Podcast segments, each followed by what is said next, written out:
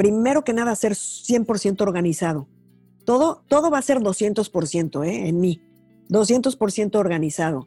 Dos, contrata, este la, voy a repetir porque ya la, la hemos hablado. Contrata a la mejor gente que haga el trabajo, pero que no sea complicada, que no complique el trabajo. Sobre todo porque estamos hablando en específico ahorita de algo que es en vivo, ¿no? Tres, el proyecto no es acerca de ti.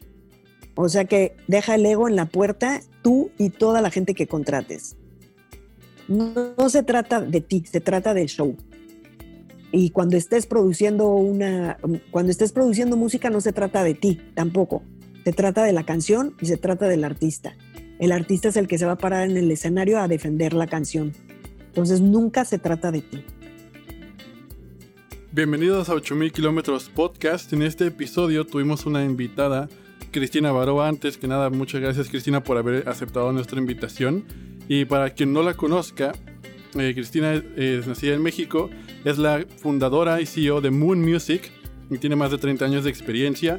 Y dentro de toda su trayectoria profesional ha podido colaborar en diferentes producciones discográficas con artistas como Ringo Starr, Lady Gaga, Luis Miguel, Maná, eh, Luz Casal, Mijares, Manzanero, aparte de también producir eh, la persona del año de los Latin Grammys, produciendo los shows para Shakira, Juanes, para toda esta gala.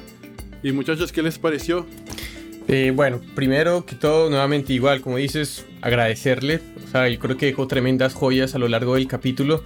Y una de las que más resaltaron a mi gusto fue la importancia de dejar siempre el ego en la puerta al momento de empezar un proyecto. Porque al fin y al cabo no se trata de uno, sino que se trata para la música y por la música. Entonces, y la última también que a mí me gustó fue la importancia de siempre tener el mejor equipo y no sacrificar eso porque le voy a dar el trabajo a un amigo, sino siempre tener el mejor equipo, los mejores músicos, los mejores ingenieros. Para mí, en simples palabras, me encantó cómo cuando ella empezó a recordar, empezó a vivir cuando nos contaba sus experiencias. No quiero spoilear el, el capítulo con lo que nos ha contado, pero qué grande. Eso es todo lo que tengo que decir. Yo no van a creer, pero era una combinación de lo que dijeron los dos. de verdad, no, en verdad, agradecerle, agradecerle mucho. Tenía, en verdad, tenía pensado decir lo que dijo Eric, así que me lo voy a saltar eso. Eh, y para mí, todo lo que se aprende en términos de, producción musical, en verdad. Creo que ella tiene una carrera única en, términos de que ha trabajado tanto, de tantos roles, en tantos tipos de música que, nada, nos dejó, como bien dijo Jorge, muchas joyas y también eso incluye producción musical. Así que nada, agradecerle mucho nuevamente, se aprendió mucho y ojalá que ella lo haya disfrutado tanto como nosotros. Sí, a mí, me pareció demasiado concreto y muchas historias como ustedes dicen. Eh, me gustó también lo personal su pasión por componer y por hacer música para, para niños. Como desde los 90 empezó a hacer canciones para todas estas producciones de Televisa Niños en Alegrijes y Rebujos. Y hoy en día inclusive retoma esa pasión para su proyecto Danilo y Chapis que la está lanzando hoy en día, así que por favor, eh, a los que nos están escuchando, vayan a seguirla, Moon Music, Danilo Chapis, canciones para niños que también le van a gustar a los grandes, y disfruten de este capítulo. Sin más, Cristina, ¿cómo estás? Hola Luis, muy bien, feliz de estar aquí con ustedes en 8000 kilómetros podcast. Qué bueno, nosotros estamos demasiado felices de que hayas aceptado nuestra invitación. Y bueno, este, para, para empezar, yo creo que, o sea, para, al hablar de tu carrera, tú eres un claro ejemplo de lo que es ser una gran desconocida del público. Sin embargo, behind the scenes, como que todos te conocen y aparte de que te conocen, te reconocen por tanto que has trabajado. Eh, has prácticamente colaborado con varios de los nombres más grandes de la industria musical internacional, como productora, arreglista, compositora, manager. Pero antes de adentrarnos a tu carrera extraordinaria. Quiero que nos platiques un poco de cómo nace esta pasión y amor por la música y cuál fue tu primer trabajo en la industria. Bueno, mira, en mi caso ha sido todo de una manera muy, muy natural. Cuando estábamos chicos, mis hermanos y yo, eh, mis papás nos llevaban a la iglesia de cerca de la casa y en esa iglesia había un, o sea, te estoy hablando de los setentas, había un coro y el coro no era el típico coro tradicional, era un coro fuera de serie para mí en mi percepción, porque era un coro como rockero. Tenían batería, bajo eléctrico, guitarra, coros. La música era como rock. O sea, era, te estoy hablando como de la época de Jesucristo Superestrella. Y se ve que estos chavos eran fanáticos de esa, ese movimiento Y yo recuerdo perfectamente bien, yo tenía como cinco, estaba por cumplir seis años. Y el, el efecto que tuvo esa música en mí, lo sentí en mi, o sea, en la tripa, te lo juro, me llegó como una patada directa y yo supe en ese momento que eso era lo que yo iba a querer para, para, para mi vida, ¿no? Eh, al mismo tiempo, en mi escuela, estaba en una escuela de, de, católica que se llamaba, bueno, se llama Instituto Félix de Jesús Rugger, y ahí había una rondalla. Y yo veía como todas las chavas llevaban ahí su guitarra y conecté así como que todos los elementos. Y yo, yo me acuerdo que yo me volví loca pidiéndole a mi papá, papá, papá, por favor, una guitarra, una guitarra. O sea, realmente todo eso me marcó. Luego me enteré que había un profesor que, o sea, mis papás me compraron la guitarra, ¿no? Obviamente era una guitarra de talla normal, yo estaba muy chiquita y la guitarra me quedaba como guitarrón. Entonces, el, profesor que daba clases, se quedaba a dar clases en, la, en las tardes ahí en la escuela, él, este, empecé a tomar clases con él, se llamaba Fausto Hernández, y él les recomendó a mis papás que me mandaran a hacer una guitarra más chiquita. Todavía la tengo por ahí. Y es una guitarrita preciosa, hecha a mi medida. Y ahí aprendí. Y luego, de la misma manera que sucedió esto conmigo, mi papá siempre, bueno, a mis papás siempre les gustó tener fiestas en la casa, en donde había bohemias, venía gente que le gustaba la música, todos amigos que en realidad se la pasaban increíble, era los fines de semana y, no fallaba porque yo creo que era a lo mejor un fin de semana sí y otro no, pero eran seguidas, ¿no? Y entonces nosotros estábamos expuestos a grandes personalidades que, que tocaban música, que eran músicos y que de alguna manera estaban inyectando en nosotros algo que no sabíamos en qué iba a terminar, pero terminó en algo muy grande. Entonces en ese momento mi papá vio cómo nos, nos encantaba la música a todos y una Navidad, mi papá le dijo a Santa Claus que, que en lugar de, de traernos regalos normales, que nos llevaran instrumentos musicales. Y entonces, pues así fue. Llegamos un día así al, arbolito y había puros instrumentos.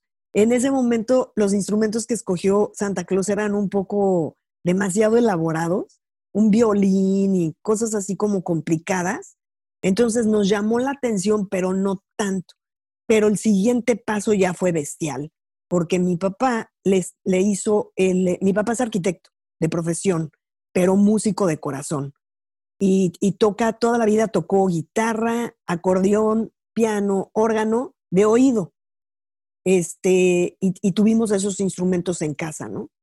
Entonces, eh, le hizo un proyecto a un primo mío, un proyecto de una casa, y mi primo ya no decidió no construir la casa, pero a la hora de, pagarle los instrumentos, a, eh, perdón, el proyecto a mi papá, le dijo, oye, tengo una banda con mis amigos, pero ya la vamos a deshacer, si quieres parte del proyecto te lo pago con los instrumentos. Y cuando mi papá vio lo que era, dijo, sí, claro que sí.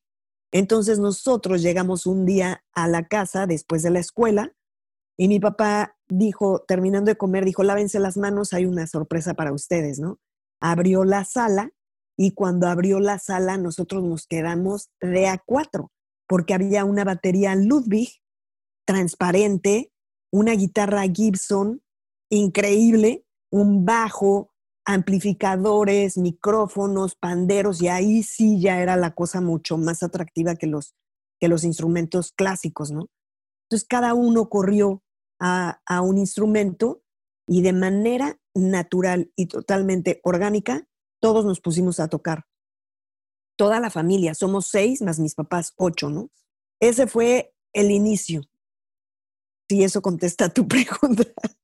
Sí, y, también, o sea, y cómo, ¿cuál fue tu primer trabajo en la industria? ¿Cómo llegas a tu primer, like, tu primer gig? Bueno, lo que pasó después de todo esto y muchos años más tarde, porque fui a la escuela en México a estudiar música, eh, me dieron una beca para estudiar en, Berkeley, arreglos. Llego a Los Ángeles. En, Berkeley me ofrecen quedarme legalmente en Estados Unidos por un año este, para hacer mi practical training y eso fue en el 91. Y entonces decidí mudarme a Los Ángeles, según yo, por un año en el 91 y aquí sigo, ¿no? Entonces, en ese año, uno de mis hermanos, Mauricio, era director artístico de, Warner Music y el presidente de la compañía se llamaba Julio Sainz y él eh, era muy amigo de, de, obvio, de Mauricio y de mi familia. Entonces, Julio, cuando terminé Berkeley, me dijo, ¿qué vas a hacer cuando termines? Y le dije, ¿cómo que qué? Pues regresarme a México a trabajar, ¿no? Y me dice, no, chapitas, no, yo, si fueras mi hija, yo no te dejaría hacer eso. Ve a, eh, vete primero a, otro lugar a continuar con lo que ya aprendiste aquí y después regresas a México. Entonces yo dije, bueno, pues si la escuela me está dando el permiso de, de, quedarme legalmente en, en, Estados Unidos, pues me voy a Los Ángeles, ¿no? Escogí Los Ángeles porque las opciones eran Nueva York, Miami o Los Ángeles. Y pues a mí la verdad es que me llamó la atención Los Ángeles por alguna razón, ¿no? Este, lo de vivir en Nueva York a nivel vertical, en edificios, me da pánico. Y Miami, pues no era muy atractivo para la industria, para mí. Entonces llegué aquí a Los Ángeles en ese momento Warner tenía, para que se sitúen en el tiempo musical, Warner tenía el primer romance de Luis Miguel, tenían a Café Tacuba con este, eh, ayúdenme con los nombres, por favor. ¿Era este el Re? ¿El disco del Re? Sí, tenían a Laureano Brizuela, tenían a, estaban por firmar a Ilse, y tenían a Alejandra Ábalos con Juan Carlos Calderón. Entonces, entre Mau y Julio vinieron aquí a Los Ángeles en el momento en el que yo me mudé, coincidimos en algún momento y me invitaban a, acompañarlos para conocer a toda esta gente en los estudios de grabación, ¿no? Perdón, el disco de Café Tacuba lo estaba produciendo Santa Olaya. O sea, esa es la magnitud de lo que estaba sucediendo en ese momento cuando yo me mudé aquí, ¿no? Y entonces empecé a conocer a esta gente y cuando me presentaron a Juan Carlos Calderón, Juan Carlos pensaba que yo había sido asignada por parte de Warner para asistirlo a él en las producciones. Lo conozco, nos hacemos grandes amigos. Para mí, Juan Carlos, o sea, yo toda la vida lo admiré muchísimo. Para mí era un gran eh, productor, arreglista, autor, y había seguido su carrera sin darme cuenta que toda la música que me había acompañado en mi, en mi juventud había sido compuesta por él, ¿no? Mocedades, Trigo Limpio, María Conchita Alonso, o sea, traía yo en mi hard drive interno una gran colección de canciones de, Juan Carlos sin saber que todas esas eran de él, ¿no? Entonces Juan Carlos eh, estaba en una reunión o estaba eh, empezando el, el, disco de Alejandra Ábalos y en ese momento me dice, em, me llama y me dice, ¿qué estás haciendo en casa? Tú tienes que estar aquí en el estudio. Y yo, ok. Entonces ahí voy al estudio, ¿no? Y entonces estaba grabando bajos con Abraham Laboriel. Luego me llama y me dice, tienes que venir al estudio, voy a grabar coros. Estaba Casey Porter, grandes cantantes de ese momento, ¿no? Terminé grabando coros en ese disco. Ese fue, sin querer, mi primer trabajo. El, el, yo le dije, te están entendiendo otra nota, tú quieres que ellos canten esto y ellos, y me dice, oye, métete a cantar, cántales, eh, eh, ayúdales y cántales esa nota, ¿no? Entonces, fue mi primer crédito en el disco de Alejandra Ábalos. Después, él me empezó a llamar y me decía, ¿puedes pasar por mí al estudio, al hotel para llevarme al estudio? Y yo sí. Entonces lo empecé a acompañar y sin querer fui asistente de él en esa producción terminando esa producción me dijo, voy a regresar en un mes a, hacer el disco de, a producir el disco de Miriam Hernández. Eh, necesito que me apoyes en toda la producción porque ya me, me volví adicto a ti, necesito que me apoyes, ¿no? Y yo, ok. Entonces, eso responde tus preguntas, ¿no? Empecé de una manera totalmente natural y sin darme cuenta que ya estaba trabajando. Obviamente en el primer disco no tuvo una compensación económica, pero en el segundo disco ya fue una contratación a nivel formal, ¿no? Qué tremenda historia. Cristina, y yo, yo, le quería preguntar, en, en, una, bueno, vamos a entrar más que en su carrera después, obviamente, pero, pero en, toda esta carrera tan multifacética que usted ha tenido, ¿qué, ¿qué, cualidades han sido conocimientos, estuviste siempre presentes al momento tanto de iniciar tu carrera y que sigues recurriendo a ellos hasta hoy en día? Mira, yo creo que lo más importante y lo que me ha dado a mí la entrada a todo esto ha sido tener la mente abierta y no, ¿cómo te diré? O sea, tú vas, en mi caso, yo fui a Berkeley a estudiar arreglos. Si yo hubiera sido, me hubiera enfocado únicamente en perseguir mi carrera como arreglista, tal vez seguiría esperándome ahorita a, a tener mi primera oportunidad, ¿no? Sin embargo, de la manera que sucedió, me fueron saliendo oportunidades de hacer diferentes cosas. Mm, yo no me di cuenta que estaba aprendiendo diferentes áreas de la, de la industria y el haber tenido la apertura a hacer esas cosas fueron las que me dieron todas las oportunidades, ¿no? En ese disco de, de, Miriam Hernández, que ya fue la segunda vez que vino Juan Carlos, yo me había dado cuenta de las cosas de las que él se quejaba en el primer disco. Y habiendo yo estudiado arreglos, me daba cuenta yo las cosas que yo sentía que él necesitaba, que eran básicas y no las tenía y se quejaba, ¿no? Entonces, cuando él regresó a ese segundo disco, yo de manera también sin agenda ni nada, me fui a, la tienda de donde se compraba el papel de scores, porque pues antes todo se hacía a mano, ¿no? Y me fui a la tienda a comprar papel de scores, lápices, le llevé, le presté mis sacapuntas eléctrico, le llevé una goma para borrar. Él tenía rentado un, este, un keyboard en su habitación, pero no tenía speakers, ¿no? Le llevé mis speakers y ya. Y, y un día antes de que llegara él, o el día que llegaba él, en la mañana yo, yo fui al hotel y le puse todo el seropa ahí en la, en la mesita de su habitación y él alucinó. No podía creer que era la me dijo que era la primera vez en toda la historia de su carrera que alguien atendía esos detalles que, que para él eran básicos y que, necesitaba, ¿no? Entonces se convirtió en una, como en una mancuerna, una simbiosis en la que yo estaba aprendiendo, para mí era como la maestría de lo que venía, acababa yo de terminar de estudiar de, Berkeley, y para él yo era una persona que necesitaba porque, porque empecé a atenderle en todo este tipo de detalles que, pues, que él no, no había contado con ellos anteriormente, ¿no? Bueno, en esa producción él me invitó, él se enteró que yo había estudiado arreglos en Berkeley y me invitó a hacer un arreglo con él. Entonces ahí es un disco en el que tengo ya un, crédito como arreglista y empiezo a asistirlo en toda la producción y empiezo a ver todo lo que sucedía en las producciones. Empiezo a aprender de él no solo como arreglista, sino como productor. Obviamente, pues esto era una continuidad de aprender de él como, como autor, ¿no? Y empiezo a ver todas las cosas que él, cómo componía las letras, en qué se basaba para sus melodías. Me preguntaba, a ver, hija, ¿qué te gusta más esto o esto? Y yo no podía creer, ¿no? Y las dos opciones te volaban la cabeza, o sea, era, fue de verdad impresionante. Viene el tercer disco con él y me llama y me dice, oye, viene Ricky Martin, vamos a hacer la producción con él, necesito que me ayudes, tal, tal, tal, y viene la misma secuencia de cosas, ¿no? Aquí hay dos, dos momentos increíbles. Uno me dice, la canción tal, no estoy muy seguro de la tonalidad para, para Ricky. Entonces vamos a hacerla por decirte en re y en mi bemol. Y yo, ok, no era como ahora, que seleccionas todo y le haces transpose. O sea, lo tenías que hacer, por ahí tengo la, tinta, la tengo ahí de recuerdo, ¿no? Lo hacías con pluma a mano y pluma de punto italiano y con tinta china. Y tenías que hacer todo, absolutamente todas las partituras una vez más en, la nueva tonalidad, ¿no? Entonces, de verdad, fue bestial.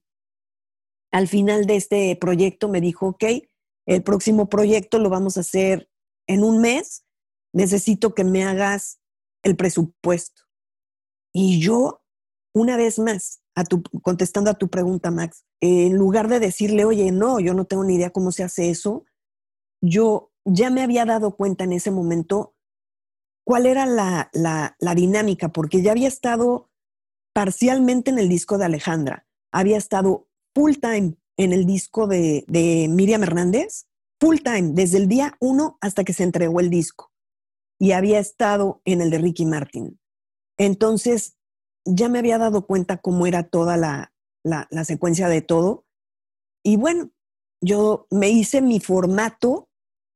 Nadie me enseñó, no había libros, no había, no había nada. Mira, con decirte que a las máquinas, o sea, lo hice a máquina eléctrica.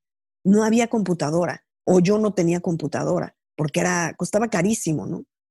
Entonces hice el, el presupuesto en máquina eléctrica y pues yo pensé, ok, primero los materiales, ¿no? ¿Cuántas cintas de dos pulgadas? Pues yo me fijé que se necesitaban tantas, cuestan tanto. Grabación, ¿no?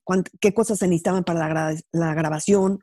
¿Cuántos músicos? ¿Cuántas horas de estudio? El estudio que le gustaba, el ingeniero, cuánto cobra el ingeniero. Todo yo ya, ya, ya tenía una... Conocimiento previo. Un conocimiento previo, ya, ya había analizado, yo ya había visto cómo funcionaba y aparte en ese momento, más que arreglista, yo ya me había enamorado del mundo de la producción. Yo entraba al estudio, veía a los músicos llegar, te estoy hablando de los músicos. Sí, hoy en día. o sea, te, hablo, te hablo de JR, te hablo de Dini Colayuta, de Michael Landau, de George Daring, de Dean Parks. No, no, no, o sea, Neil Stubenhaus en el bajo o Abraham Laboriel. Aparte eran músicos que yo ya amaba antes de conocerlos porque ya los había escuchado en todos los, los discos que yo había escuchado en, en México, ¿no? Cuando era chava. Entonces me empecé a enamorar de lo que es el mundo de la producción y pues eso amplió mi mundo de arreglos, arreglos, arreglos. Fue como, wow, o sea, se abrió un espectro tremendo y arreglos era una parte de, pero este, yo estaba enamorada de estar en el estudio, del proceso y de verdad de oír desde el, desde el día uno hasta que se entregaba el, el material. Ha sido la verdad apasionante. Genial, de acuerdo. Y es que fue ese poquito y esa pequeña curiosidad y disposición que tú tuviste desde un principio para que, te mantuvo abierta a nuevas ideas, a nuevas oportunidades y que te abrió este nuevo mundo. Entonces cuando ya se te abre este nuevo mundo y decides como, ok, esto me gusta, esto me encanta, ¿cuál es el plan que tú te propones para llegar a ese objetivo que tú te visualizas cuando dices el mundo de la música no solo, no solo son arreglos, sino es todo esto más? Entonces, ¿cómo es ese objetivo que te planteas y cómo es el plan para llegar allá? Jorge, siento decirte que te voy a decepcionar. Jamás en la vida he tenido un plan. Jamás. Y jamás me propuse ningún plan. Fue algo muy alucinante que me pasó. Yo nada más he seguido como mis instintos. Sé que le he puesto todo el amor del mundo a cada proceso que hago.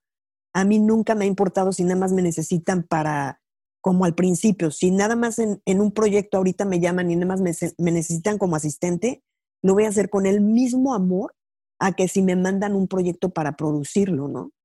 Yo siento que en, en, en lo que, en esto a lo que nos dedicamos, que es música, em, es necesario que te apasione y que hagas las cosas con toda, con toda la dedicación. Es necesario que vayas tres pasos adelante de, de, de cada paso. Aquí yo siempre he tenido como esa reacción natural a que lo más importante es la canción y es la música. Entonces, toda esta onda de la gente que tenga un poco de arrogancia de decir o de, o de querer estar hasta arriba por, por cualquier razón que sea, yo siento que de todas maneras mucha gente, como de lo que se trata este podcast, nadie sabe muy bien quién es la gente que está detrás. Nadie, ahora menos que nunca leen los créditos porque no hay un lugar en donde leerlos. Entonces, todavía llegué yo en el momento en el que, gracias a Dios, el crédito, no digo a nivel la gente, pero a nivel la industria fue importante, porque me, o sea, me encontré en un nicho en el que todas las disqueras empezaron a saber que había una persona mexicana que estaba en Los Ángeles y que servía de contacto para todas las disqueras para mandar a sus artistas y contratarles todo lo que necesitaban para la grabación. Entonces, me tocó un momento privilegiado. No, no tuve el plan de hacerlo, me llegó. y yo lo, lo agradecí, lo hice con todo el amor del mundo, lo hice con muchísima, con mucho cuidado y mucha dedicación a cada proyecto. Llegó un momento en el que yo llegué a tener contratados como tres o cuatro grabaciones muy importantes el mismo día en diferentes estudios de grabación aquí en Los Ángeles, ¿no?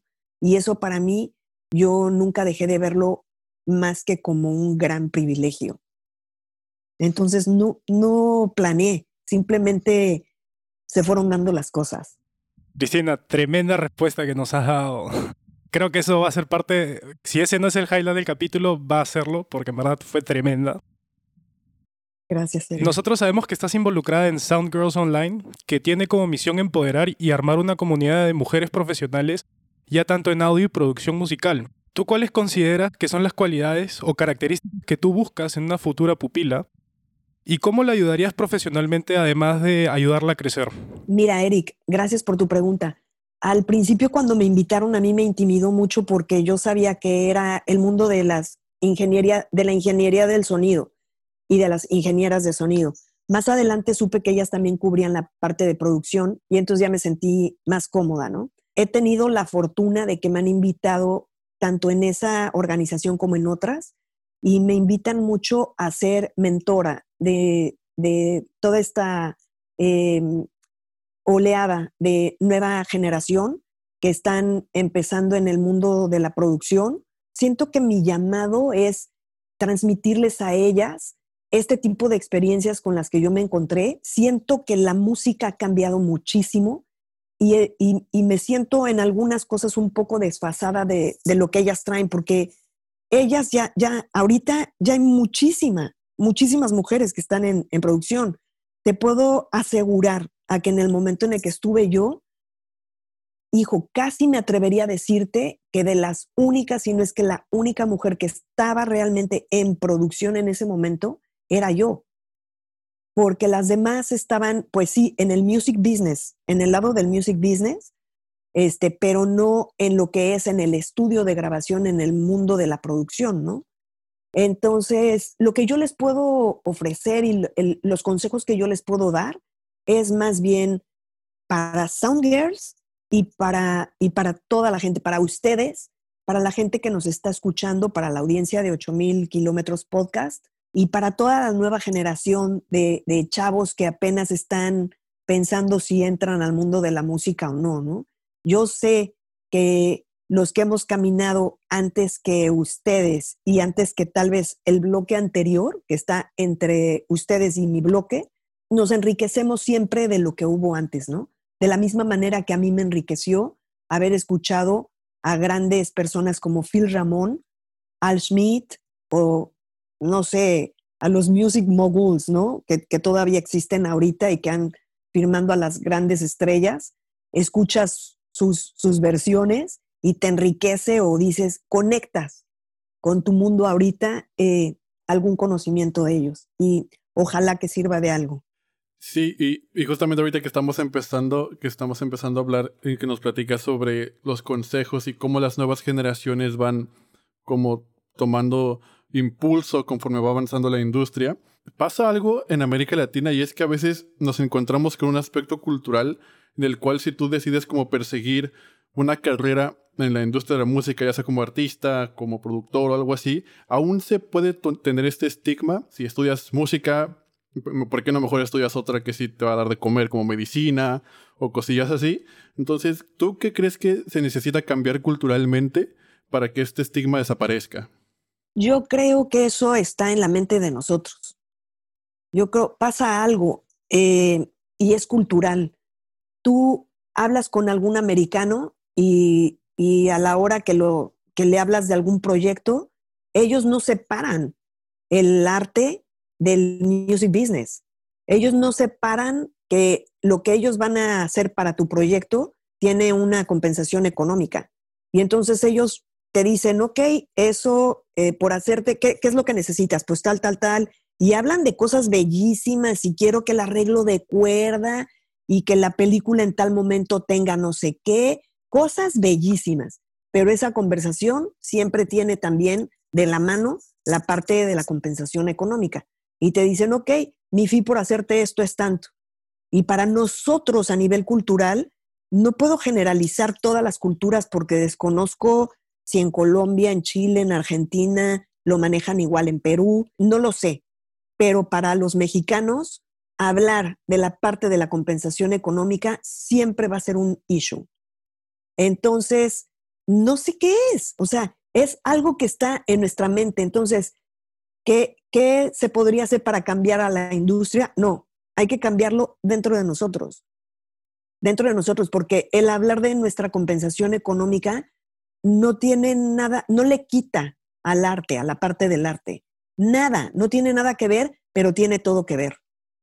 ¿Me entiendes? O sea, no tiene nada que ver porque no va a, descompensar nada a nivel artístico, pero tiene que ver porque tienes que, tienes que cobrar. Entonces, para acabar con el estigma de que de eso no vamos a comer, pues hay que saber cobrar.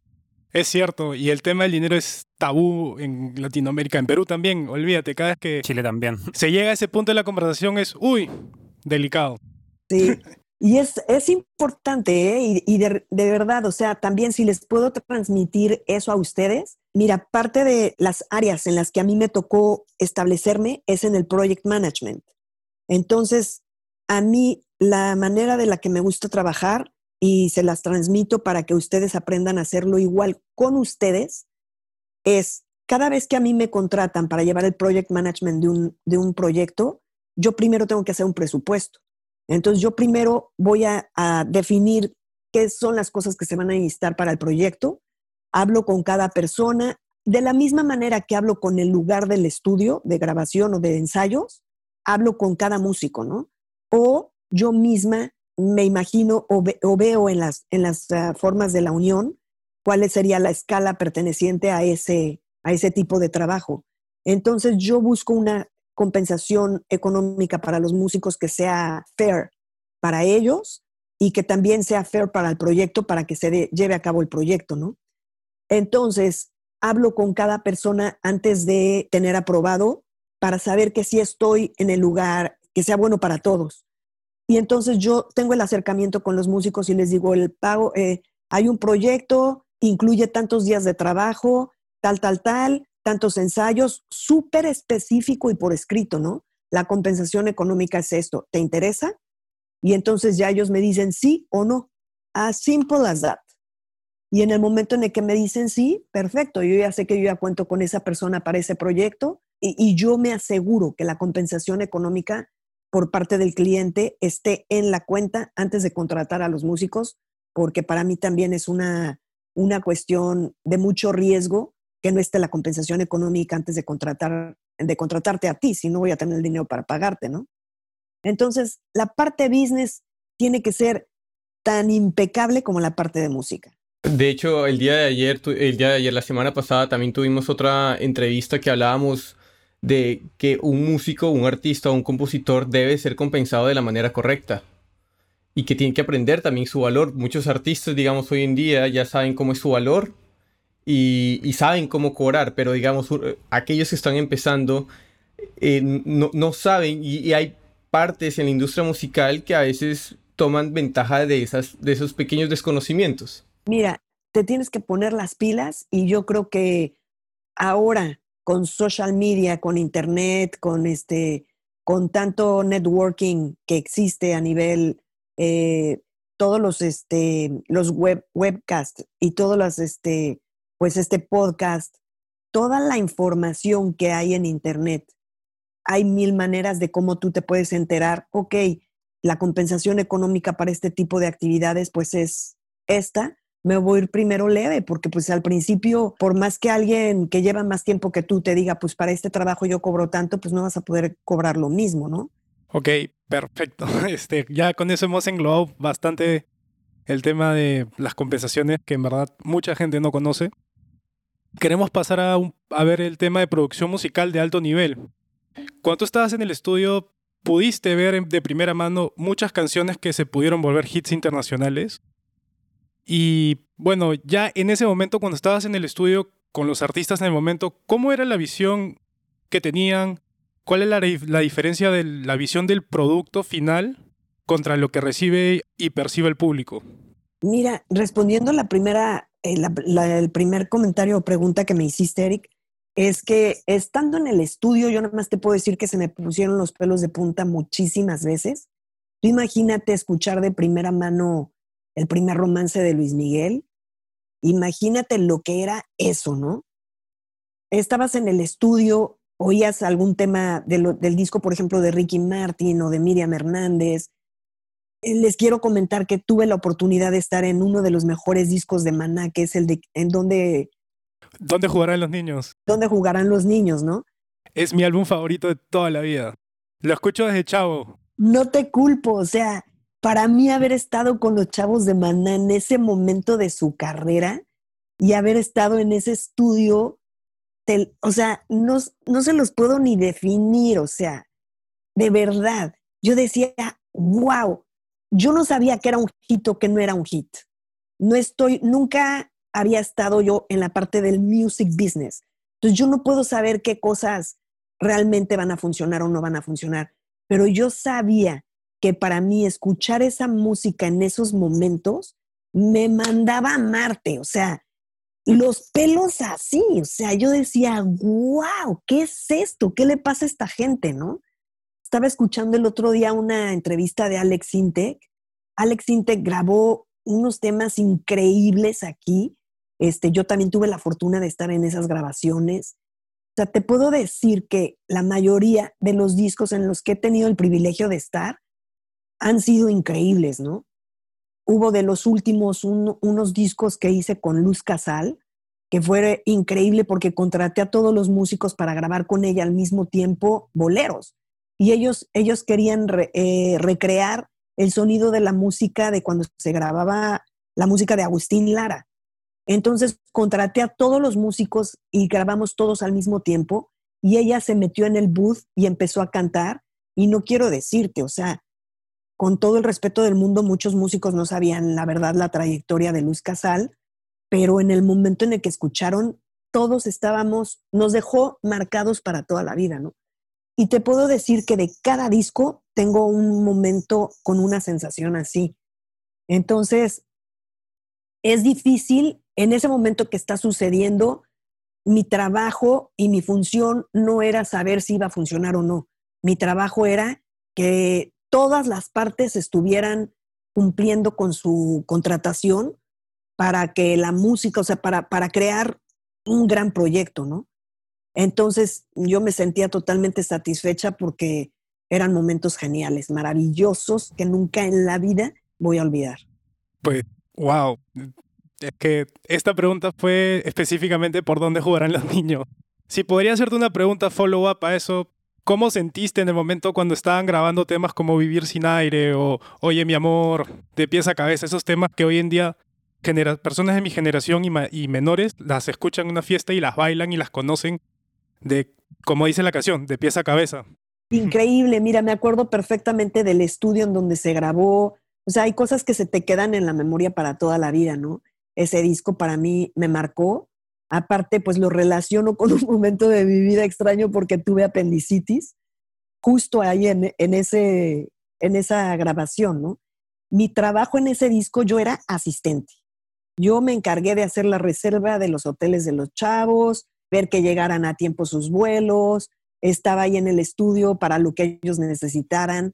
Me acuerdo con un gran cariño escuchar a, a, a Fer de Maná, que quería comprarse una armónica en sol para las grabaciones, lo llevé a comprar la armónica y, me alegra muchísimo que esas cosas sí se quedan porque, por ejemplo, muchos años después, yo no, yo muchas veces no vuelvo a ver a verlos a ellos, a los artistas con los que trabajo, porque vienen, graban en ese momento, hay una, se volvía como una fibra muy especial durante esos días de convivencia y después se acababa la grabación y adiós. Y yo realmente no los volví a ver. A, los de Maná los volví a ver ahora que me tocó estar como music producer en la persona del, año a, Maná.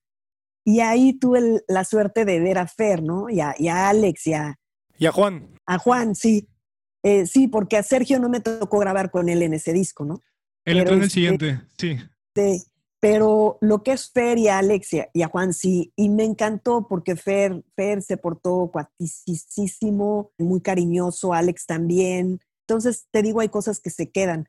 Quiero abrir este espacio también un poco más porque quiero contar que el disco, trabajé en los primeros tres discos de Enrique Iglesias, que fueron los que se grabaron en español. Cuando, nos contrata, cuando me contrataron para hacerlo, nunca me dijeron el nombre del artista y a mí se me hacía raro, pero siempre he sido una persona como respetuosa. Entonces, entendí o di por hecho que si no me lo estaban diciendo, había una razón para, la que, para que no me lo dijeran, ¿no? El día que llegamos al estudio a grabar y se apareció Enrique, entendí que lo que pasa es que lo estaban haciendo muy en privado porque no querían, querían mantener eso súper, súper en secreto hasta que se saliera la producción. Y, esos tres discos fueron una experiencia también maravillosa con Enrique. Es, es este, un tipazo, la verdad. Enrique me veía fuera del estudio y me decía, ¿qué es aquí? Tú tienes que estar adentro en el estudio conmigo. Y con su, o sea, imagínate, yo mido un metro y medio y él es altísimo y él me agarraba así, me llevaba al estudio. Y años después me lo encuentro en los pasillos también de los Latin Grammys. Y acto siguiente, o sea, nos saludamos así, ¿no? Y, viendo a tanta gente, tú no te imaginas que en realidad la gente te va a acordar de ti o algo, ¿no? Al ratito llega la persona, la PR de él, y me dice, te está buscando Enrique, está en tal lugar que por favor vayas a buscarlo, a verlo, ¿no? Y dije, qué chistoso, o sea, y fui ahí a saludarlo y cariñosísimo, ¿no? Entonces, bueno, son, recuerdos padres, ¿no? La industria también ha cambiado muchísimo hoy en día en cuanto a producción y creo que esos momentos es más difícil vivirlos hoy en día incluso con la tecnología que tenemos, etcétera. Entonces, yo te quería preguntar, Cristina, en tu experiencia, ¿qué, qué prácticas o qué cualidades tenía esa industria, tanto técnicas como, como de experiencia o lo que sea, que tú las rescatas en comparación a la industria que hay que tenemos hoy, que donde tú mismo decías, o sea, si uno quiere hacer un transpose, uno hace un clic, es un transpose. Entonces, no sé, como todas esas cosas ¿Qué, cosas tú rescatas o sigues usando, digamos, o, prácticas? Me pones en un grave problema porque sí te puedo decir que yo amé esa industria. Le doy gracias a Dios de haber tenido la oportunidad de haber, vivido todavía ese bloque que fue, en mi opinión, espectacular. Había una etiqueta de trabajo que yo nunca he visto algo así. Me imagino que se ha de hacer también en las películas o en otro en otro eh, tipo de, trabajo de entretenimiento, que, a lo mejor todavía se hace esa formalidad, ¿no? Pero lo que era el estudio de grabación era un templo. O sea, había, ¿cómo te diré? Era un respeto por el tiempo, porque los tiempos, o sea, era carísimo grabar. Entonces, tú imagínate que cada vez que yo contrataba a un músico, el costo del músico, este, las partituras, yo las hacía siempre con muchísimo cuidado de que, porque un error te puede hacer perder tiempo, ¿no? Y el tiempo de grabación es carísimo porque es el estudio, es el músico, es el ingeniero, es la producción. Era mucha responsabilidad. Este, entonces, había una etiqueta de horarios que si la grabación empieza a las 10 de la mañana, a las 10 en punto estaban ya todos en el atril, todos así, ¿me entiendes? muy impresionante. No sabría cómo compararlo con, cómo se graba ahorita, porque pues ahorita ya, o sea, yo sé que todavía hay grabaciones que se hacen así, muchas, pero también hay muchísimas que se graban en casa y a nivel te pasas los files y ya es, ya es otra, otra cosa, ¿no?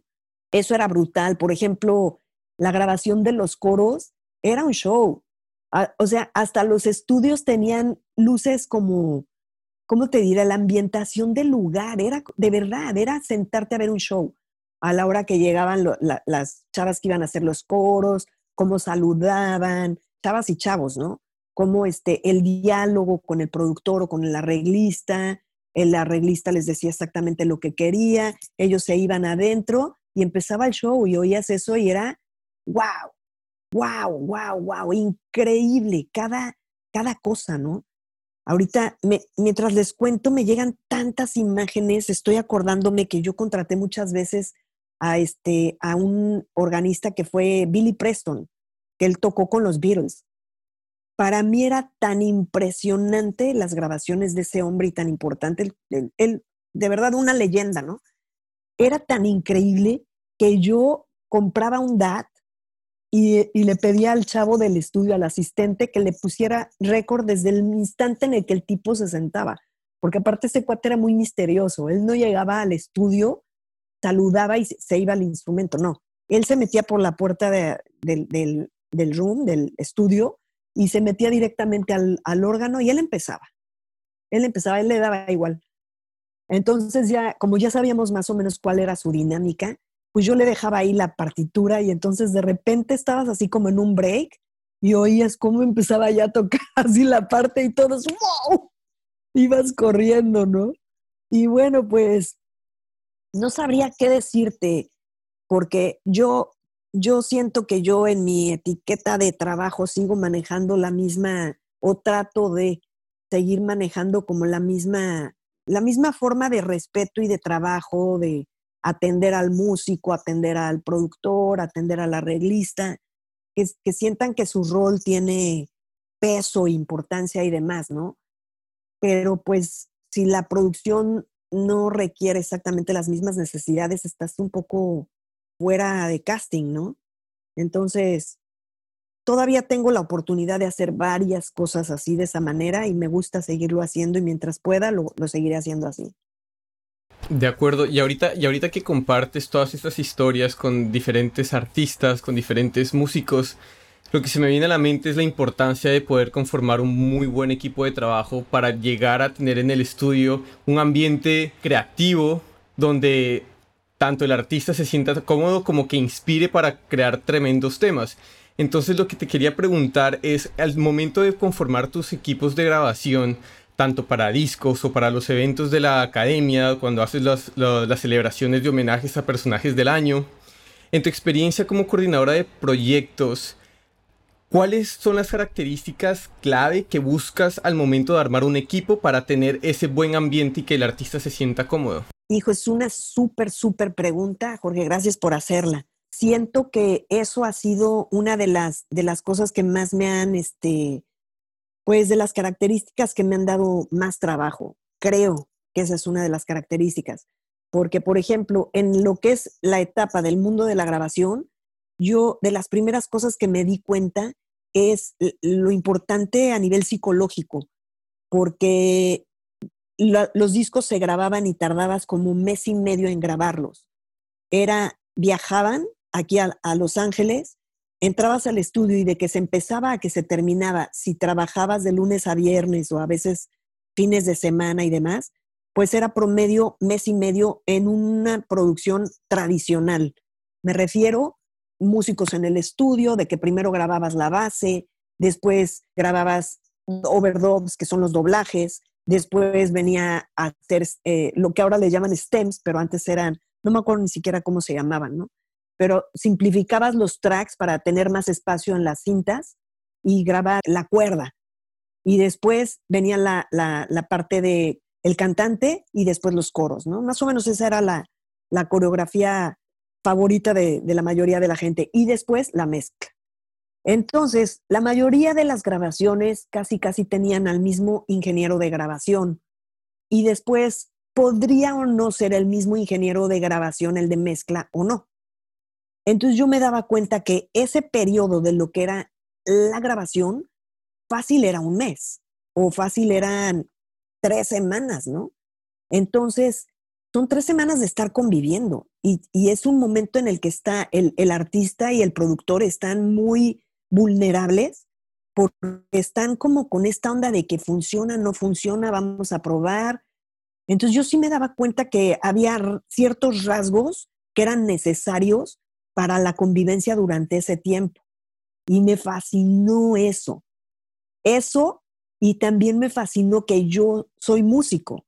Entonces yo sabía perfectamente bien a quién contratar de músico para cada cosa que pedían, porque yo tenía el conocimiento artístico del, del, cantante o del, o del arreglista y sabía qué era exactamente el sonido que estaban buscando, ¿no?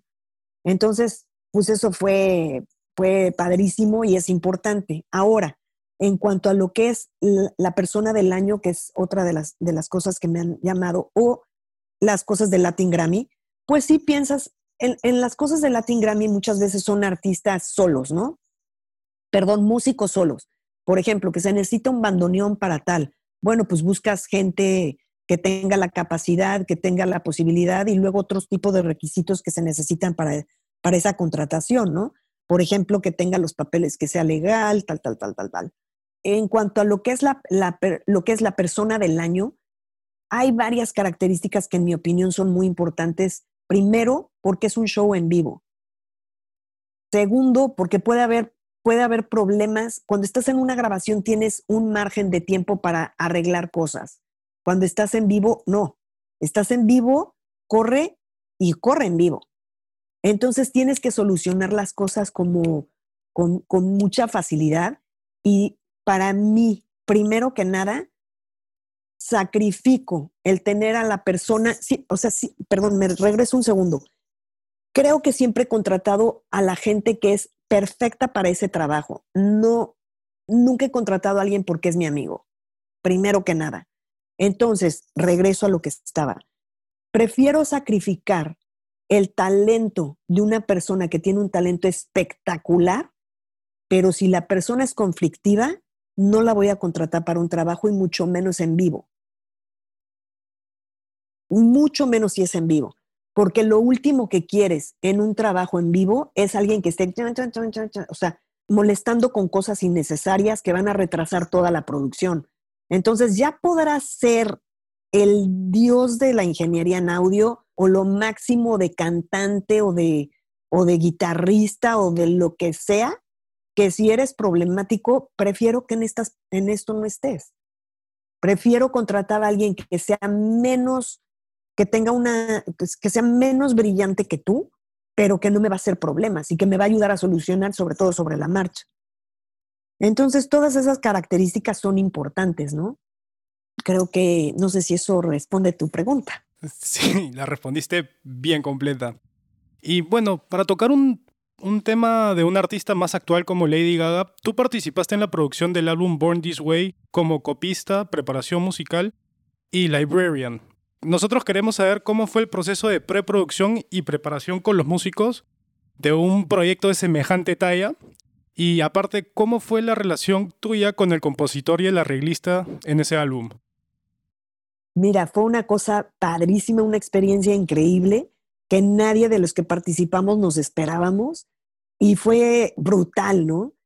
Eh, creo que acababa de pasar un cumpleaños de ella, me parece que esa es la, la, raíz de esto, o a lo mejor no puedo estar equivocada, pero creo que hubo un mariachi que fue a cantar a su cumpleaños y entonces se les antojó integrar eh, mariachi en, en la música que estaban grabando. Entonces hubo como dos tracks para los que se necesitaba este tipo de contratación y entre un par de, colegas que son eh, Rafa Sardina y Cheche Alara y yo estuvimos colaborando en esta producción. Mm, creo acordarme que eran dos, números, dos, tracks y se hizo la grabación. El compositor era el productor, era coautor de, de los temas. Él era también como el productor y él sabía muy bien las cosas que quería. Cheche hizo los arreglos por lo general, Cheche me pasaba los files, ahora sí eran files porque ahora ya estamos en otra época, y a mí me tocaba pues formatear las partes y, imprimirlas y contratar a los músicos que se requirieron para esa grabación y también ah, hubo coros. Entonces también llamé a, a, contraté a la gente para hacer los coros, ¿no? Entonces, bueno, pues parte del trabajo es estar ahí y una vez más, estar siempre, o sea, nuevamente, cuenta llegar a tiempo, tener las partes listas y preparadas, bien formateadas, y luego estar ahí pendiente de si el arreglista en mi caso o si el autor necesitaba algún cambio para hacer el cambio sobre la marcha. Entonces, cualquier cosa, alteración o algo, pues tienes que estar ahí presente para que se haga eh, de una, ¿no? Hay una cosa que sí, en mi parte de copista, yo sé que mucha gente ahorita como que no le importa o no le da la importancia a lo que son las partes, ¿no? Porque ya nada más le haces print y te aparece la parte y pues la gente puede grabar, ¿no? En mi época, el trabajo era tan importante que tenías que, hasta en la parte de copista, tenías que pensar en la grabación. y en el costo de la grabación, porque mientras mejor y más legible estuviera la parte, más rápido los músicos iban a poder interpretar, que no hubiera dudas, que estuviera bien hecha. En el momento en el que tú le haces print ahorita a una parte, pues no está pensada para la grabación, está pensada nada más a nivel mecánico en una computadora que salga y ya está. Pero tú no te das cuenta si el salto de esta de este compás de aquí abajo, el último de esta página, tiene relación con el primero o si a lo mejor te conviene juntar estos dos compases en esta página y saltas después, que la, lectura es más sencilla, ¿no? Ese es el trabajo del copista. Entonces, bueno, pues es una de las cosas en las que creo que antes había un poco más de cuidado en eso, o las personas que hicimos el trabajo con anterioridad, seguimos teniendo esa, esa mecánica de trabajo que era la pregunta que me habías hecho, Max. De todas maneras, y de hecho tengo justo otra follow-up ah, para Cristina, eso sí, arreglista. Porque para mí personalmente arreglos es como algo que es incluso muchas veces como overlooked, o sea, así como dado por hecho. Yo creo que es una, de verdad lo creo que es una magia, o sea, que es importantísimo. Y a la vez es algo con lo que muchos músicos y productores eh, struggle hoy en día, o sea, tienen problemas a, la hora de hacer un buen arreglo. Entonces yo quería preguntar, preguntarte eh, cuáles crees tú o qué consejos podrías dar a la hora de hacer un, arreglo bueno, mágico, que haga sentido. Bueno, pues mira, para mí una, una gran lección ha sido lo que es la persona del año, porque se hacen arreglos de acuerdo a la persona que va a venir a interpretar el tema de la persona homenajeada, ¿no? O sea, tú has oído miles de veces los temas de Bosé. No quieres ir a esa cena a escuchar el arreglo original de Bosé, sino que la sorpresa o parte de la sorpresa es que alguien que no tiene nada que ver con Bosé va a interpretar ese tema para él. Entonces, pues yo creo que en los años que, llevo trabajando en esto, si, alguna, si algo les puedo yo ofrecer como opción cuando estás pensando como arreglista o cuando vas a, a trabajar como arreglista, es no hagas el arreglo que a ti te gusta para escuchar tú. Haz el mejor arreglo para la canción y para el artista que va a interpretar la canción. Yo trabajé muchos años con varias personas que fueron enormes y que yo admiré muchísimo. Sin embargo, yo, yo podía ser objetiva y, yo sabía que muchas veces les traicionaba a ellos que estaban haciendo los arreglos para ellos, no para el artista. Y yo tuve varias conversaciones con algunos de ellos y, y, sí se los dije, ¿no?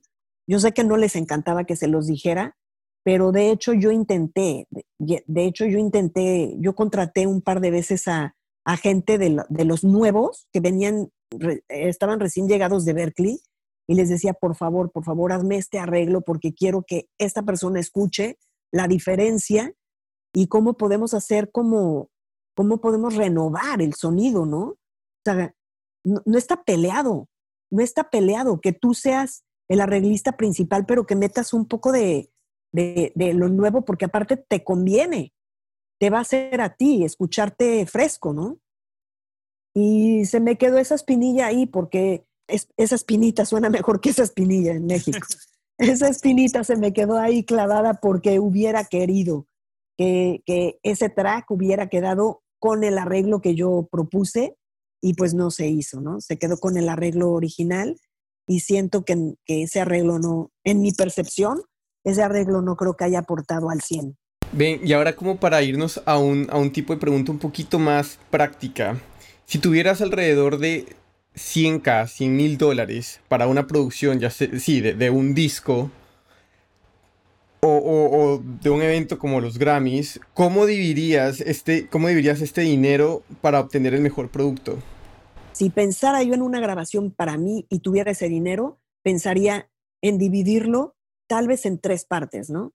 Lo que sería el costo de la grabación, lo que sería el costo del, marketing y el costo de la promoción del proyecto. Y casi, casi te diría que debiera ser en partes iguales para que el proyecto funcione. Porque yo pienso que son los elementos que, necesitas eh, para que algo funcione. Yo tuve la fortuna de grabar mis discos todavía de la manera antigua en Ocean Way con, los, con el ingeniero que grabó a Cristina Aguilera y, y, el ingeniero que graba ahorita Ringo Starr, y tuve la fortuna de haber contado con Liz Clark, el bajista de Phil Collins, el de la barba así, en mi disco, y los discos, o sea, suenan espectacular, y son los discos míos de mis canciones. El gran error que tuve es que yo no sabía que había un trabajo, yo pensaba que mandé a, a, maquilar los discos y yo pensaba que el tener el disco ya había llegado yo a la cima, y no tenía yo ni idea que faltaba hacer todo un trabajo después de eso que, no hice en ese momento porque yo no, no lo sabía, ahora lo sé, ¿no? Y que es el trabajo de la promoción del, del proyecto y el marketing para que la gente se entere que hay un proyecto o un artista con estas cualidades que canta así, ¿no? Ahorita yo lo que veo es que hay muchas maneras de, de, poder sacar los proyectos. El problema, o sea, es mucho más fácil hacer tu proyecto, tu propio proyecto mucho más sencillo y te gastas muchísimo menos dinero. El problema es sobresalir, porque ahora hay millones de proyectos. Entonces, ahora el arte más grande está en lo que es la promoción y el marketing. Y es muy importante. Yo estoy totalmente de acuerdo y de hecho lo hemos hablado acá en el podcast, la importancia de hoy, en día, justo lo que dices tú, Cristina, en ese contexto y, y de hecho que cada proyecto diferente tiene su, marketing diferente, etcétera. Es todo un mundo que es, que es diferente. Y, hemos hablado mucho de, hasta ahora de, producción musical, entre comillas, normal, por así decirlo, lo que conocemos como mainstream, pero eh, también hemos visto que tienes muchos créditos en música, música infantil y que hoy en día es, un, es algo que es, un muy buen negocio, si se quiere, para muchos músicos, productores. Y queríamos preguntarte, em, en tu experiencia, ¿qué habilidades son las más importantes, crees tú, que debe tener un productor para realizar este tipo de música y, cuáles, o cuáles son las, mayores diferencias que hay con lo que conocemos hoy en día de un productor de mainstream? ¿Qué características crees que son esenciales? Mira, ahí pobre Luis, pobre Luis, él, él conoce la historia de esa música y al pobre le, le debe haber eh, taladrado los oídos durante muchos años de su vida. Pero ha, llegado a hartos lados, ha llegado a Chile también, a Perú también, yo creo. Ay, qué hijo, mira, tocas otro tema que me apasiona de una manera impresionante y que, y que me llena el corazón, o sea, me lleno de amor de, de, saber esto y les cuento por qué. Voy a tratar de ser lo más breve posible. Año 92 o 93, había habido en México una telenovela infantil que se llamaba Carrusel y había una, un personaje de una maestra. Entonces, por, azares de la vida, hicimos un proyecto con, con esa maestra y el proyecto se llamó, era todo un concepto y se llamó el Club de Gaby. Entonces hicimos el primer disco, fue un gran aprendizaje, abrimos, o sea, nos dimos cuenta de que el mercado infantil estaba ávido de proyectos y no había, no había más que alguna cosa por ahí para el mercado infantil, ¿no? Entonces, hicimos el segundo disco y en el segundo disco ya compusimos más temas, porque el primero tiene como dos temas originales y lo demás son covers. En el segundo disco lo hicimos al revés. Y entonces hicimos eh, temas diseñados para el proyecto. Yo para ese momento ya estaba enamorada de, de hacer música para niños. Yo, de verdad, a mí me cambió la vida, ¿no? Entonces me enamoré de eso y tenía yo mucha pasión por hacerlo. Resulta que el segundo disco le fue igual de bien que al primero. Había conciertos en México en lugares que de noche pues eran lugares este, para gente mayor, o sea, no digo de otra cosa, sino que lugares en donde ibas a escuchar a Emanuel, a, este, a Luis Miguel, pero en el día se, se lo, lo, arreglaban como para, para hacer el club de Gary, ¿no? Entonces se llenaba de niños. Y yo tuve la fortuna de haber estado en esos conciertos y haber visto a los niños y escuchado a los niños cantar mis canciones. Y nuevamente me pasaba lo que me pasaba aquí en los estudios de grabación. Los pelos de punta, la emoción a tope. Y yo, o sea, de verdad, increíble, ¿no? Entonces se termina, por alguna razón, se termina lo que fue el club de Gaby, concluye y yo me quedo revolucionada yo me quedo como el, como el hámster, todavía así como con mucho por andar, ¿no? Y entonces yo dije, ¿qué hago? O sea, yo tengo que hacer algo porque esto me encantó y acabo de encontrar lo que quiero hacer, ¿no? entonces desarrollo un proyecto que se llama Danilo y Chapis. Y entonces, esto fue ya, perdona, año 94. Desarrollo el proyecto y total me doy a la tarea de, de, buscar cómo hacer el proyecto. Y ese proyecto nos lleva a Televisa Niños, antes de que se abriera Televisa Niños, y nos lleva a una productora que es una productora muy importante en México que se llama Rocio Campo. Y Rocio Campo le encanta el proyecto, pero tiene dos proyectos para ese mercado. Y nos dice, me gustan muchísimo las canciones y me gusta mucho el proyecto, pero no lo puedo firmar porque ya tengo dos proyectos firmados aquí en Televisa, pero dame tus canciones y compón canciones para mí. Entonces dijimos, ok, y le dije, te voy a hacer unas canciones más bonitas todavía. Yo lo que no quería era darle las canciones de Danilo y Chapis, porque para mí Danilo y Chapis, o sea, en ese momento yo sabía que no iban a ser, pero en algún momento iban a ser, ¿no? Entonces empezamos a componer canciones. Todo esto ya lo hago con Alejandro, mi hermano. Y entonces, Ale y yo estuvimos, eh, o sea, Ale se quedó como productor musical de Televisa Niños en México y yo desde Los Ángeles componía la música y se la mandaba.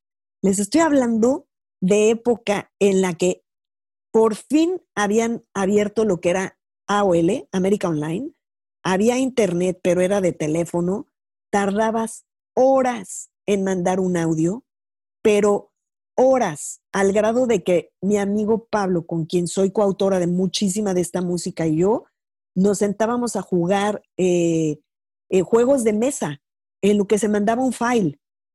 Y aparte, ya iba, ya veías la barrita que ya iba a llegar al final y de repente, y error.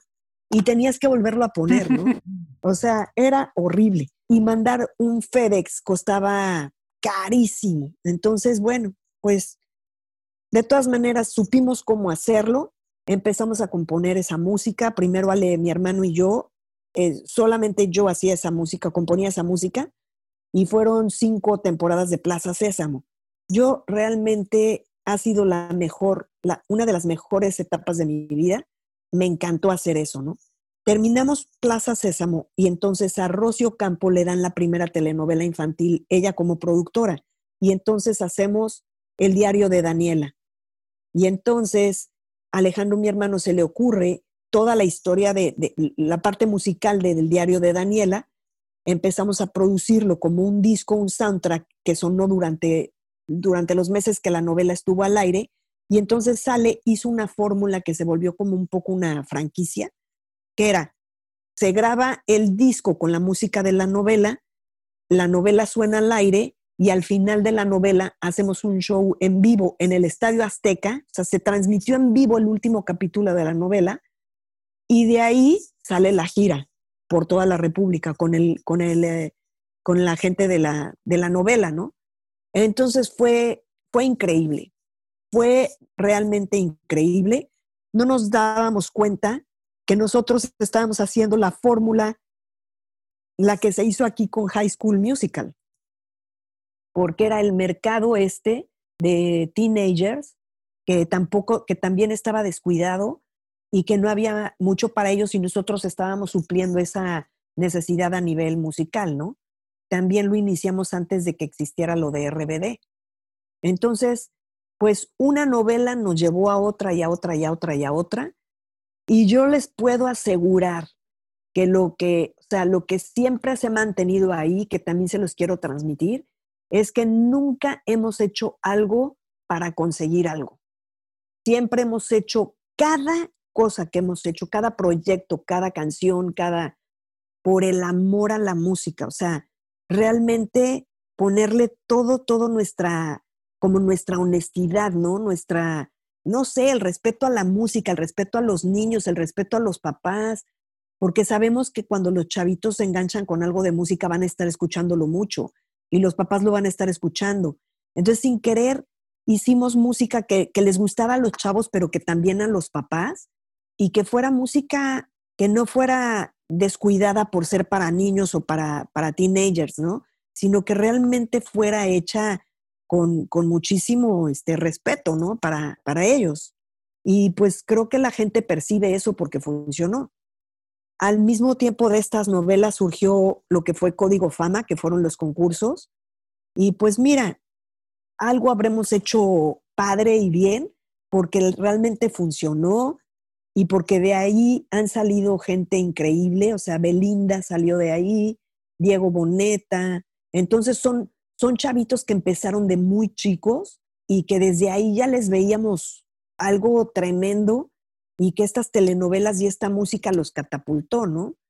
Resulta que pues uno de los hitazos más grandes que hemos tenido el privilegio de componer es el baile del zapito, que pues se ha convertido en, en, algo simpatiquísimo porque pues resultó como que a Belinda pareciera que no le gusta hacerlo y luego parece que sí, y la cosa es que en todos sus conciertos la gente la pide y bueno, pues esa canción nos ha llevado, nos ha dado gratísimas sorpresas esta canción tiene más de un billón de views en YouTube ahorita. Es una versión que, hizo alguien, no es la canción original, pero es nuestra canción, ¿no? Entonces, aquí también quisiera yo transmitirles que yo creo que el, el, poder de la música trasciende. Y si tú le pones amor, va a trascender. Lo que pasa es que no sabes, no sabes con cuál de las canciones vas a trascender o con cuál, con ¿Qué de tu trabajo? ¿Cuál de tu trabajo es el que va a trascender? Entonces yo creo que por eso lo mínimo que podemos hacer es ponerle el mismo valor y el mismo cariño y la misma dedicación a todos los trabajos, ¿no?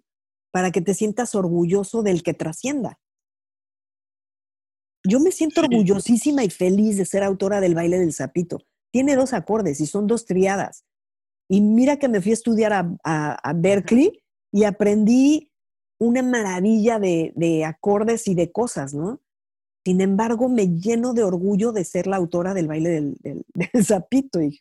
No, sí, y, deberías, y justamente, o sea, aparte del baile del zapito, como estabas diciendo, de, o sea, compusiste canciones en, en Televisa Niños, o sea, Alegrijes y Rebujos, Código Fama, todas estas, bueno, ahora sí que fueron hits en México, toda, toda mi generación, desde el 90 hasta el 2000 que nacieron los niños ahí, escucharon tu música.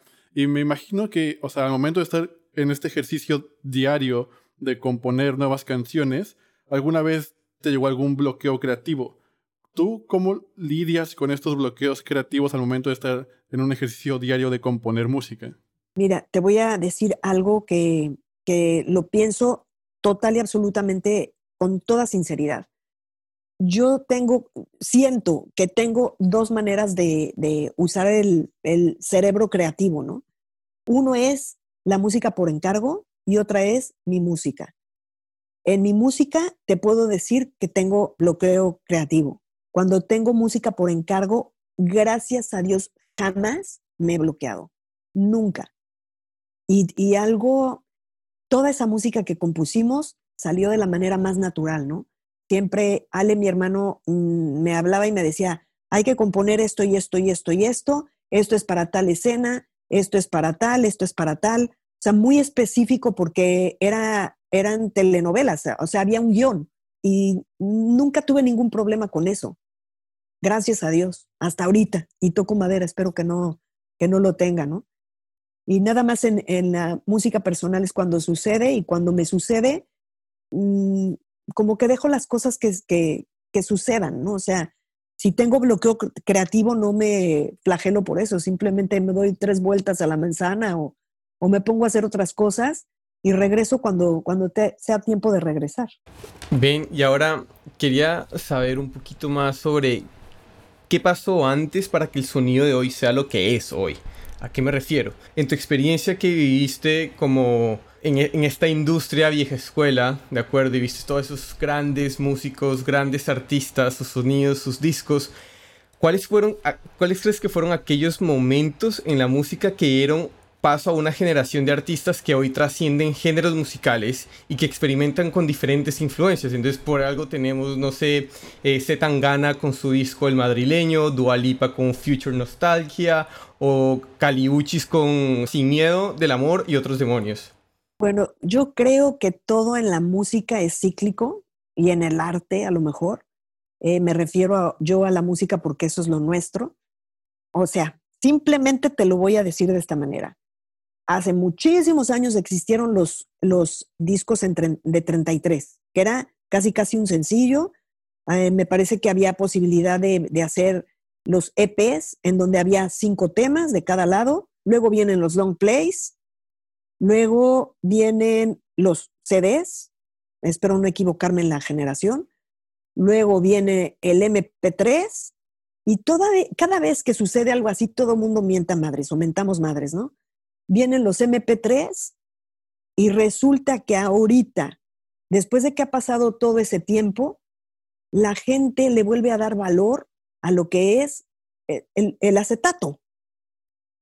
Y encima de todo es carísimo. Entonces, sin querer, eh, o sea, y el mayor orgullo para, para los artistas, para, las, para los productores y para el consumidor es el acetato. O sea, estamos, ¿me entiendes? Estás regresando totalmente a, lo de antes, ¿no? Entonces, yo no dudo que todos estos movimientos también de, artistas como Dua Lipa y todos los que mencionaste, pues, pues que sí, o sea, mm, hay mucha, hay gente para todo, hay, público para todo. Y hay público que se muere de felicidad escuchando las cosas nuevas que están sucediendo ahorita, lo más trendy, pero también hay gente que le gusta escuchar otras cosas que son más convencionales, ¿no? Más tradicionales. Entonces, pues eso es lo que da chance de que, de que existan este tipo de proyectos, ¿no? Siempre va a existir una Natalia Lafourcade. Yo creo que Natalia empezó súper trendy y súper este, avanzada y de repente se regresó a, a, lo convencional. Entonces, eso no quita que mañana a lo mejor va a volver a avanzar en otras cosas o va a hacer cosas mucho más modernas. Yo creo que todo esto también es cuestión de que lo artístico siempre está en, en desarrollo y está en proceso y tú ahorita en este momento no eres el mismo que cuando entró a Berkeley o cuando, o, cuando empezaste en la música y no escuchas lo mismo que hace algunos años. Pero tampoco quiere decir que a lo mejor dentro de unos años no regreses y quieras volver a escuchar lo que escuchabas antes. Entonces, todo está en continuo movimiento, ¿no? Totalmente de acuerdo. Entrando entonces un poquito más en lo que es la producción de, los Grammy Latino, digamos, el premio Persona del Año consiste, bueno, en este, en este homenaje con varios artistas, ya sea lanzando el proyecto para Juanes, para Shakira o Miguel Bosé. ¿Cómo se hace la selección del repertorio de los músicos y la selección de artistas a participar en, este, en esta clase de eventos? Mira, mi, te, voy a, te voy a contar que mi, mi, lo que yo aporté a la academia fue que antes la mayoría de los premios del año se hacían con, la, con, la, con el grupo musical del artista que, que es el artista del año. Hasta el 2009, que fue Juan Gabriel, fue la última vez que sucedió así. Y de repente el siguiente año, que fue el 2010, fue Plácido Domingo. Y ahí tuve la suerte de que la academia me, buscó a mí y me dijeron, oye, ¿qué hacemos? ¿Cómo lo podemos hacer? No sé qué, no sé qué, qué, qué, qué piensas que podemos hacer, ¿no? Y aquí viene algo en lo que yo me siento muy orgullosa de haber aportado a la academia. Yo lo que hice fue, ok, si siempre ha sido de esa manera y ahora tienes un artista que no tiene su banda y necesitas hacer algo de esta magnitud, yo lo que te puedo aportar es, te voy a contratar los mejores músicos para que estén en el stage y sean el house band del proyecto. Y te voy a contratar a un súper director musical y otros dos elementos que necesitas es un ingeniero de monitores espectacular y un ingeniero de sala espectacular. Y entonces esa fue mi propuesta para la, para la academia. Les encantó, lo probamos, les funcionó y me quedé con ellos desde ese momento, ¿no? Entonces, yo lo que, lo que, lo que hice, si, te, si lo analizas, es que lo que hice fue traer el mundo mío de la grabación al en vivo. Y entonces eh, traje a un, a un ingeniero de sala que hace muchos en vivo, que a mí me encanta y que aparte es increíble porque le puedes decir, oye, para tal número vamos a traer 10 cantantes y dos elefantes y hay que microfonear a los elefantes. Y ese cuate me va a decir, ah, ok, y o sea, increíble, ¿no? Es Gustavo Borner. Y bueno, y pues los músicos, pues musicazos y demás. La academia por lo general nos avisa o nos, me avisa quiénes son los cantantes y qué canciones van a cantar. Eso por lo general es decisión de la academia, ¿no? Nosotros nada más nos encargamos de la parte del arreglo, todo lo que es los ensayos con los músicos, toda la logística que tiene que ver con, este, con, la, con la contratación que tiene que ver con la persona del año, ¿no? Tanto de músicos como de talento, o sea, los artistas, necesidades técnicas, backline, todo, absolutamente todo, ¿no? Y por lo general, pues se usa el, el house band. Yo me encargo de llevar todo lo que son partituras, soy muy freak para eso. Entonces prefiero asegurarme yo que esa parte está cubierta. Y luego el arte ahí también, más allá del arte musical, es el arte de logística, porque tienes que jugar mucho con, con los horarios. Hay, es muy poco tiempo el tiempo que, se, que, hay para, para ensayos y, tienes que coordinar entre la persona del año y los horarios que hay con, la, con, el, con el show en vivo, lo que es Latin Grammy, lo que ves en televisión. Entonces eso, eso tiene su chiste. Y ahora que mencionas lo que se ve en televisión, siempre se ve lo mejor de lo mejor. Siempre se ve la performance, se ve la mejor calidad. Pero ¿cómo se vive el detrás de cámaras a las horas antes de salir al escenario de una gala de cierto calibre? El, proyecto de la persona del año nunca pasa en televisión. Es un show que se hace una sola vez en la vida y después cada año. Y el, lo que es el programa de televisión de Latin Grammy ese es otro mundo. Hay muchas veces que, que me toca contratar cosas para los dos eventos y que también me toca participar en lo que es el show de Latin Grammy, el que ves en televisión, ¿no? El behind the scenes es una locura pero completamente bien coordinada. Cada año mm, es como mejor y mejor y mejor. Lo que es la producción es bestial. A mí soy mega fan. Hay una persona que es el, productor de los últimos años que se llama José Tillán y yo soy fan, fan, fan de, lo que él hace. Amo todo, todo lo que presenta, las gráficas, el stage design. ¡Wow! Es alucinante en, en qué cabeza cabe hacer algo así, ¿no? Se me hace bestial. Y toda la movilización que sucede detrás de eso está muy bien orquestada por, la gente de, de Univisión y, y, la gente de la academia, ¿no? Entonces, nada más te puedo decir que hay mucho movimiento, muchísimo movimiento. Cada número que presentan es una producción. Entonces, y cada número, hay veces que a lo mejor nada más es un trío o una persona sola, como por ejemplo uno de los momentos más eh, que, toda la gente vamos a recordar ahí en vivo fue el momento de Ángela Aguilar, que cantó La Llorona, ella sola con un cenital arriba. ¡Wow! ¡Qué bestia! Eso fue espectacular, ¿no?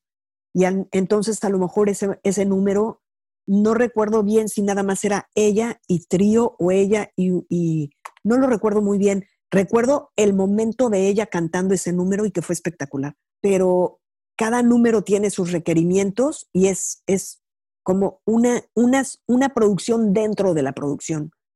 Entonces la vas manejando así con toda la gente que, y, y, así como esa, hay 20 que se tienen que ir movilizando y es así como un dominó, así como un, más que como un dominó, ¿te acuerdas el, el cuadrito ese que tiene numeritos que tienes que ir moviendo en el cuadrito? Y solamente hay un espacio solo, pues así van moviendo todo, hijo.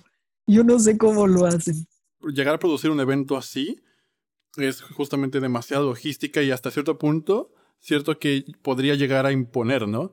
Entonces, ¿tú qué consejo le darías, por ejemplo, a una persona a la cual se está enfrentando una producción de tal magnitud?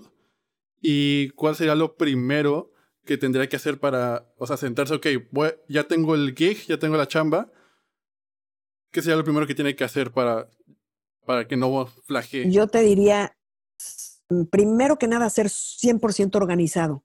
Todo, todo va a ser 200% ¿eh? en mí. 200% organizado. Dos, contrata, este la, voy a repetir porque ya la, la hemos hablado. Contrata a la mejor gente que haga el trabajo, pero que no sea complicada, que no complique el trabajo. Sobre todo porque estamos hablando en específico ahorita de algo que es en vivo, ¿no? Tres, el proyecto no es acerca de ti. O sea que deja el ego en la puerta, tú y toda la gente que contrates. no, se trata de ti, se trata del show. Y cuando estés produciendo una, cuando estés produciendo música no se trata de ti tampoco. Se trata de la canción y se trata del artista. El artista es el que se va a parar en el escenario a defender la canción. Entonces nunca se trata de ti. Y luego, ¿qué más? ¿Qué otro? Eh, nada, organizado y sé súper cumplido con la parte de, de, sé impecable con tu trabajo. Sé impecable, ese, ese es así como on top. Completamente de acuerdo. Y justo ya, ahora sí, para, ya para cerrar, antes que nada queremos agradecerte, Cristina, por todo el tiempo y por todo el conocimiento que nos has compartido. Es, o sea, vale oro, vale demasiado. Y para cerrar, o sea, no podríamos irnos porque ahora justo acaba de terminar eh, la segunda temporada de la serie de Luis Miguel en Netflix. Y justamente tú también estuviste como en, su, en la biografía que escribieron sobre él. ¿Con qué eh, anécdota o memoria te quedarías de tú trabajando con el Sol de México? Mira, tengo, gracias a Dios, tengo muchas anécdotas preciosas que jamás se me van a olvidar. Yo hice las copias, fui, copista de, de, todas las partituras de muchos de sus álbumes. Probablemente el primero de copias fue, el primero en el que trabajé con él fue América en vivo. América y en vivo se llamó.